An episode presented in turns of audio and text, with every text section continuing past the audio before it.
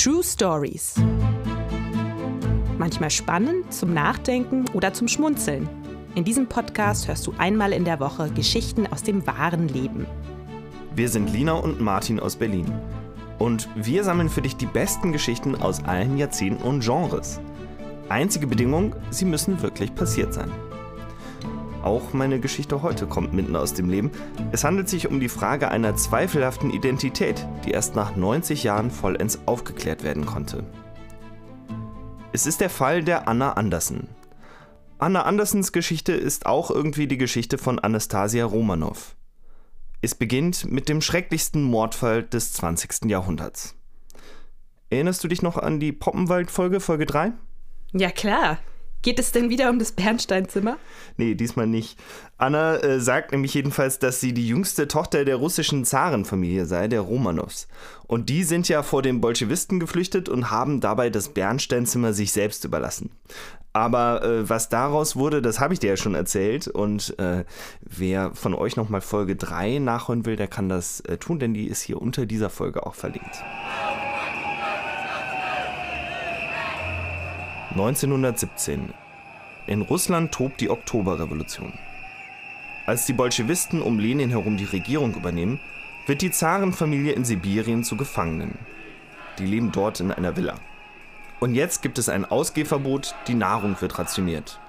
Also mit anderen Worten, jetzt werden andere Seiten aufgezogen. Lenin sitzt nun an der Macht und relativ schnell ergibt sich aber ein Problem. Wie können die Bolschewisten denn jetzt darstellen, dass das alte System um den Zar herum überholt ist und die Revolution der Neuanfang ist? Ja, und man weiß, jetzt müssen große Zeichen her. Und da sagt Lenin, wir werden dem Zaren den Prozess machen. So wie man das auch in Frankreich gemacht hat nach der Französischen Revolution. Dazu soll die Zarenfamilie schleunigst nach Moskau zurückkommen. Die sind in Sibirien ja noch und machen sich wohl oder übel auf den Weg und die Reise führt die Familie über Jekaterinburg. Das liegt etwa auf der Mitte der Strecke. Da sind sie also auf Zwischenstopp, als der russische Bürgerkrieg ausbricht und eine Koalition aus Konservativen, Demokraten, gemäßigten Sozialisten, Nationalisten und der Weißen Armee, also eigentlich alle außer den Kommunisten, versuchen jetzt Lenin und Co. zu vertreiben. Als die weißen Armeen vor den Toren der Stadt Jekaterinburg stehen, stellt sich Lenin in Moskau die Frage, was man denn jetzt eigentlich mit der internierten Zarenfamilie machen soll. Wie soll man die da rauskriegen? Oder will man das überhaupt? Ja, und plötzlich hat Lenin Zweifel. So ein Prozess birgt ja auch gewisse Risiken. Ne? Also falls der Zar zum Beispiel unschuldig gesprochen wird, nimmt das ja eigentlich der Revolution den Boden. Und falls die Zarenfamilie jetzt den weißen Truppen in die Hände fällt, da hätten die ja gleich auch eine Symbolfigur für eine Konterrevolution. Also diese weißen Truppen, die waren Die quasi weißen Truppen wollten den Lenin aus der Regierung schmeißen. Die wollten den Aufstand unterbinden. Alles klar, und die waren für den Zar. Also wenn der Zar denen in die Hände gefallen wäre, dann. Äh Das kann man nicht so eindeutig sagen. Also die weißen Armeen wollten ähm, zunächst mal die Kommunisten vertreiben. Und ja, einige von diesen Gruppen waren natürlich auch zarentreu und äh, hätten gerne den Zar natürlich wieder installiert. Ja, dann muss plötzlich alles ganz schnell gehen, denn die weißen Armeen haben Jekaterinburg umstellt. Und die Zarenfamilie wird nachts geweckt und soll sich im Keller versammeln. Angeblich für ein Familienfoto, um zu beweisen, dass sie noch leben. Doch dann werden sie alle erschossen. Oh, das ist ja furchtbar. Ja, aber leider ist das wahr und es gibt noch sehr viele grausige Details. Aber das ist echt ähm, genug Stoff für mindestens einen Horrorfilm. Aber ähm, naja, man sollte jetzt, glaube ich, nicht in die Falle laufen und denken, die armen Romanows. Ich meine, das ist halt eine Dynastie, die jetzt auch in ihrer 300-jährigen Geschichte nicht nur Gutes getan hat. Ne? Aber ich glaube äh, dennoch, äh, wir können uns, glaube ich, darauf einigen, so grausam zu sterben, das verdient eigentlich keiner. Ne? Ähm, kennst du eigentlich den Landwehrkanal? Ja klar, das ist meine Joggingroute. Ja. dann kannst du das nächste Mal, wenn du läufst, kannst du daran denken, denn dort wird im Februar 1920 eine Frau aus dem Wasser gezerrt. Ugh. Und ähm, ja, Gruselig. sie, sie Gruseliger Gedanke. Ja, sie atmet noch, sie spricht aber kaum. Und damals ist Selbstmord noch strafbar und deshalb wird sie im Krankenhaus von der Polizei verhört. Doch die Unbekannte zieht nur ihre Decke über den Kopf. Mit schweren Depressionen wird sie dann in eine Heilanstalt überwiesen, nach Reinickendorf. Und weil sie nicht spricht, wird sie Fräulein Unbekannt genannt. Wer war Fräulein Unbekannt? Ja, wer kann diese mysteriöse Frau sein? Sie hat vorzügliche Umgangsformen, wirkt intelligent und gebildet, auch wenn sie scheinbar ein Trauma hat. Außerdem hat sie einen russischen Akzent. Zwei Jahre später, 1922, erscheint in einer Berliner Illustrierten ein Artikel über ein Thema, das die Boulevardpresse schon seit einiger Zeit bewegt. Angeblich hat jemand das Massaker der Bolschewisten an der russischen Zarenfamilie überlebt. Ja, und eine Mitpatientin liest diesen Artikel, sie schaut sich Fräulein Unbekannt ganz genau an und dann kombiniert sie die Fakten. Die Frau muss Tatjana sein, die russische Zarentochter. Aber die wurden doch alle erschossen, dachte ich.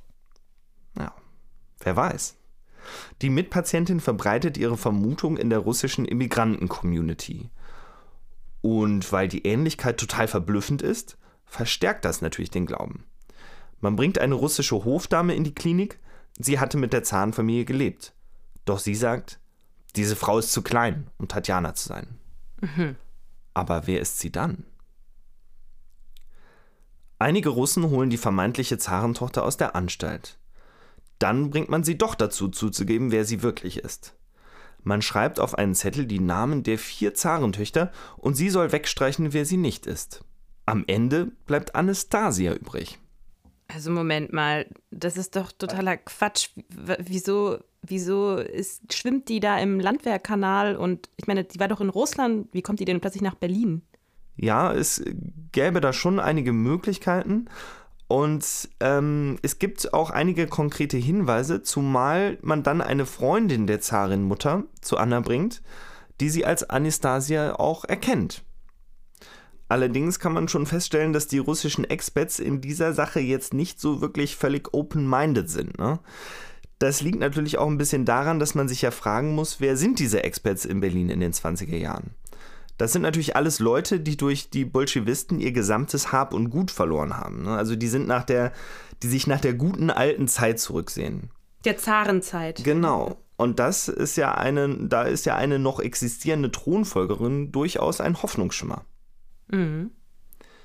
Ja, und äh, einer dieser Expats ist der Baron Arthur von Kleist. Ähm, der nimmt dann Anna bei sich auf und der ermittelnde Inspektor schreibt darüber, dass er glaube, dass der Baron sich ausrechne, belohnt zu werden, wenn die Bolschewisten gestürzt werden und die Monarchie wiederhergestellt wird in Russland. Da ist es natürlich von Vorteil, wenn man sagen kann, man hätte sich in Zeiten der Not um eine Zarentochter gekümmert. Naja, jedenfalls ist sich der Inspektor, der den Fall bearbeitet und auch schon Anastasia im Krankenhaus interviewt hatte, nicht ganz sicher. Und ähm, ist dann am Ende auch einer von vielen, der Anastasia bei sich aufnimmt. Weil Anastasia ist sympathisch und ja, sie hat halt kein Zuhause. Wie hätte denn Anastasia überhaupt in diesem Keller überleben können, als die Zarenfamilie erschossen wurde? Dazu gibt es einige Details in der Geschichte, die das vielleicht erklären, denn die Zarenfamilie war ja nicht dumm und sie hat schon gemerkt, dass ihnen die Fälle davonschwimmen, als sie plötzlich nach Sibirien abgeschoben wurden. Also haben sie versucht, Teile ihrer Reichtümer mitzunehmen. Und der schlauste Weg, das zu machen, war Diamanten in die Kleidung der Kinder einzunähen und auch in Accessoires wie zum Beispiel Kissen. Und jetzt kommen die schaurigen Details. Als die Bolschewisten auf die Zarenfamilie schossen, haben sie zuerst den Zaren selbst erschossen. Der war sofort tot. Auch die Mutter und Olga folgten Sekunden später. Aber Anastasia, ihr Bruder und zwei Schwestern lagen schwer verletzt am Boden. Die Kinder trugen nämlich Korsetts, in die Juwelen eingenäht waren. Und sie schützten sich mit den Kissen, die mit Juwelen besetzt waren. Die Kugeln prallten also an ihnen ab. Ja, und da stachen dann die Mörder mit Bajonetten auf sie ein. Fast 20 Minuten lang. Aber Anastasia könnte diesem Massaker entkommen sein, weil ihre Mutter schützend vor ihr lag. Im Chaos könnte sie dann unbemerkt entkommen sein, sich auf den Weg nach Berlin gemacht haben und dort sei sie dann in einem furchtbaren geistigen Zustand in den Landwehrkanal gesprungen, um sich ihr eigenes Leben zu nehmen. Hm, also mir kommen da so ein paar Sachen ein bisschen unglaubwürdig vor. Also zum einen, wer hat denn das erzählt, dass sich jetzt die Mutter vor Anastasia gelegt hat? Und wie kann das sein, dass diese Juwelen äh, die Schüsse abhalten? Und wieso ist sie dann extra nach Berlin gefahren, um in den Landwehrkanal zu springen? Hätte sie nicht ja. irgendwie in Russland in irgendeinen. Da muss man ein bisschen aufräumen. Also Vieles davon sind Theorien, aber dass diese Juwelen in die Kleidung eingenäht waren, das ist tatsächlich ein Fakt, ja. Und dass auch die, ähm, die Mörder 20 Minuten auf diese Kinder einstechen mussten, ist auch ein Fakt, ja. Ja, aber da kommt es mir trotzdem ein bisschen komisch vor, dass mit den Juwelen, dass sie die Schüsse abhalten und das dass sie ja nicht so. tot waren. Ja, das ja. ist aber so. Na gut, erzähl weiter. Es gibt immer wieder Leute, die Anna für eine Hochstaplerin halten. Aber es gibt auch genug Leute, die glauben, dass sie die verlorene Zarentochter ist. Zum Beispiel, die Schwester der Zarin, Prinzessin Irene von Hessen, besucht Anna und erkennt sie nicht. Aber die Kronprinzessin Cecile von Preußen unterschreibt sogar eine Deklaration, dass Anna Anastasia ist. Aber der ehemalige Einkleider, Anastasias ehemalige Lehrerin, ihre ehemalige Bedienstete, sie glauben Anna kein Wort. Und das sind ja auch die, die Anna wirklich nahe standen, ne? Das stimmt. Allerdings geht es Anna nun auch gesundheitlich schlecht. Sie hat eine Tuberkuloseinfektion am Arm. Aber sie schafft es durch ihren vermeintlichen Großonkel Prinz Waldemar von Dänemark finanzielle Unterstützung aufzutun, während man ihre Identität weiterhin erforscht. So wird sie schon bald wieder genesen.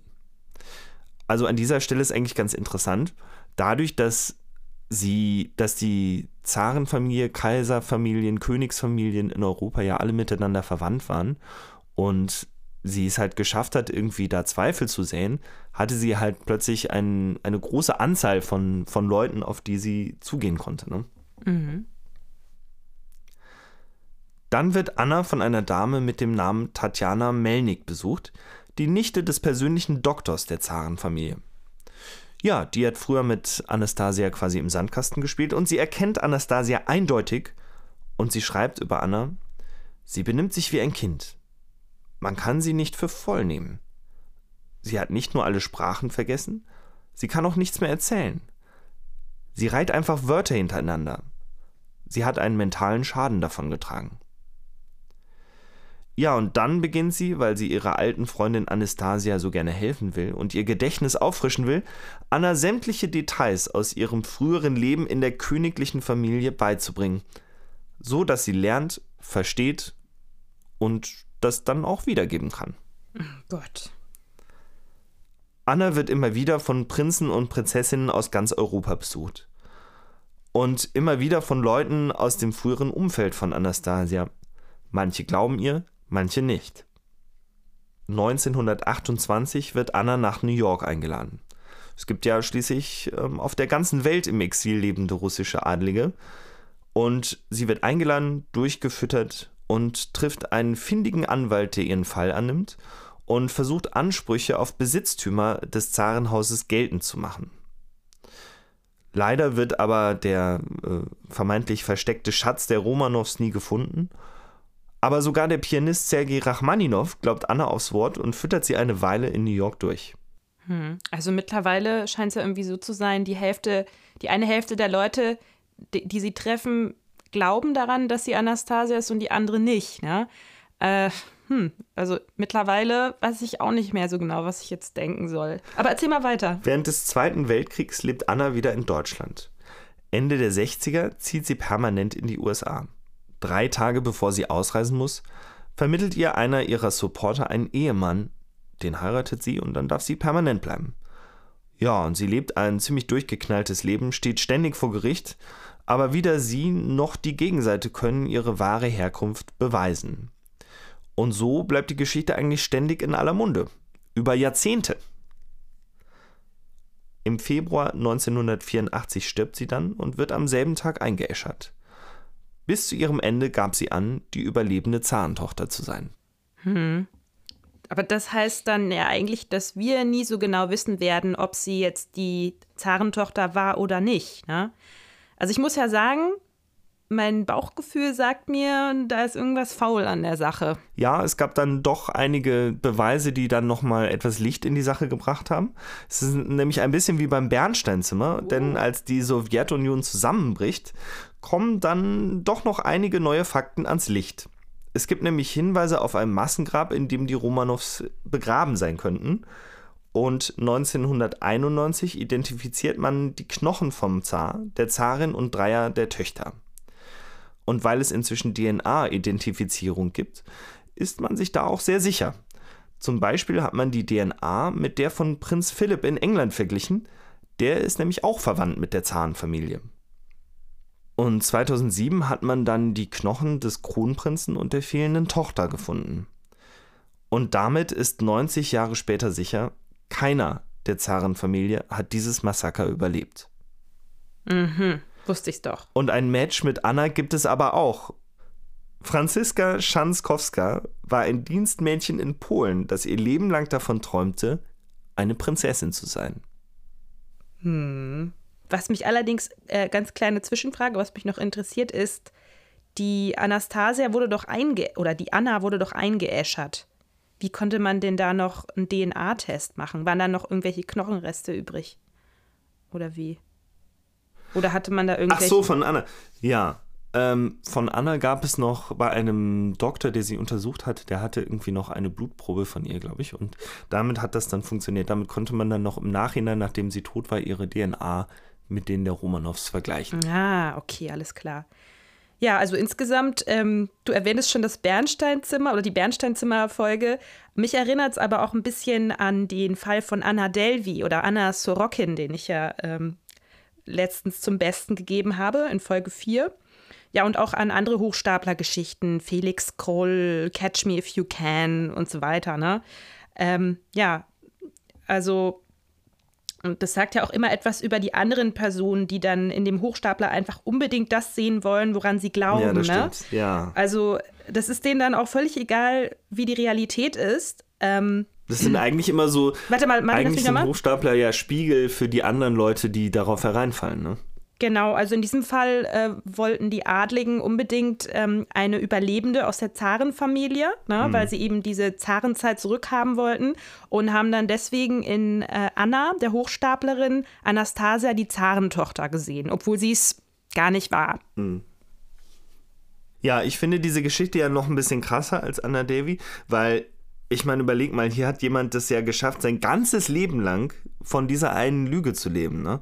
Und auch da, wo es eigentlich hart auf hart kommt, also wo sie vor Gericht steht und irgendwie beweisen soll, dass sie die Zarentochter ist und das natürlich überhaupt nicht beweisen kann, ist es ja total unglaubwürdig. Und trotzdem glauben ihr immer noch Leute, weil sie das einfach haben, sie wollen das einfach für sich wahrhaben, dass, dass sie die Zarentochter ist.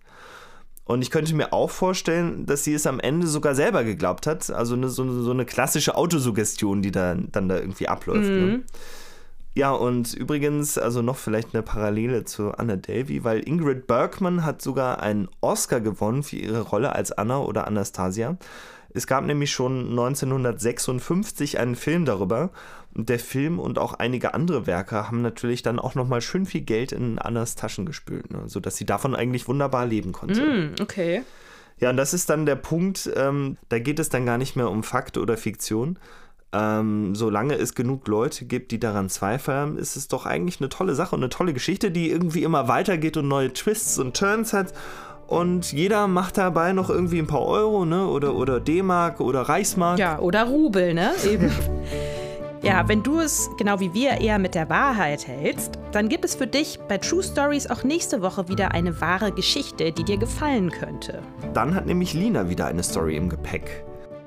Und wenn dir dieser Podcast gefällt, dann würden wir uns freuen, wenn du ihn diese Woche mindestens einer Person weiterempfiehlst. Außerdem freuen wir uns natürlich wie immer über Lob und Kritik. Tschüss und bis nächste Woche, sagen Lina und Martin.